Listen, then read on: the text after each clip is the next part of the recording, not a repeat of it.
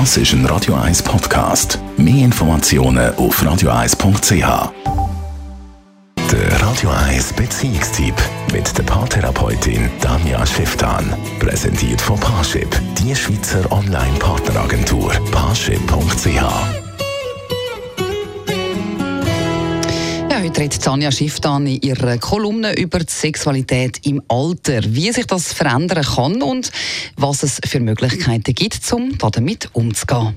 In der Praxis höre ich immer wieder von älteren Patientinnen und Patienten, naja, das mit der Sexualität ist ja gut und recht, aber es ist halt für mich doch nicht mehr so wirklich etwas.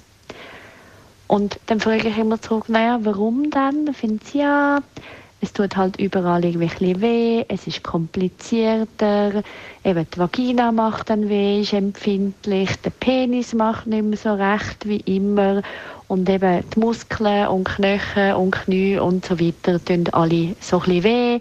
Und ja, mein Partner, meine Partnerin findet das halt auch nicht mehr so schön. Und abgesehen davon, ja, Körper sind ja auch nicht so etwas Schönes mehr, wie sie auch schon sind. Ja, das kann man natürlich so machen. Das ist eine Variante. Man kann das ganze Thema Sila und ad acta legen. Die andere Seite ist Sexualität in welcher Form auch immer. Das ist umarmen, das ist streicheln, das ist küssen und das ist tatsächlich Erregung aufbauen und, und oder einen Orgasmus haben. Das ist etwas, was sehr viel im Körper in Schwung bringt. Es bringt Hormone in Gleichgewicht, es bringt äh, ganz viel von Nähegefühl, von Intimitätsgefühl und quasi boostert Gesundheit auf vielfältige Art und Weise. Das heißt, Sex haben, in welcher Form auch immer, ist gesund.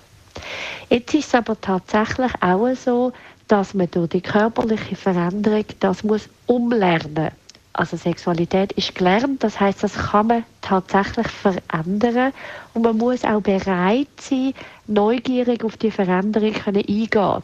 Also das heißt, es ist schon sehr verunsichernd, wenn der Penis nicht mehr so will oder die Vagina irgendwie weh macht oder irgendwie die Erregung sich nicht so beeinflussen lässt wie sonst. Absolut aber man kann es verändern. Und aus meiner Sicht lohnt sich das extrem, das zu verändern, weil es kann schlussendlich bis zum Tod hin eine unglaubliche Ressource sein, also eine unglaubliche Fülle an Sachen, die einem gut tun.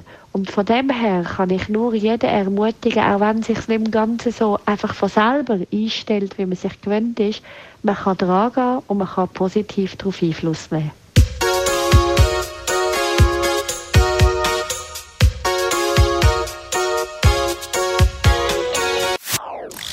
Das ist ein Radio 1 Podcast. Mehr Informationen auf radio1.ch.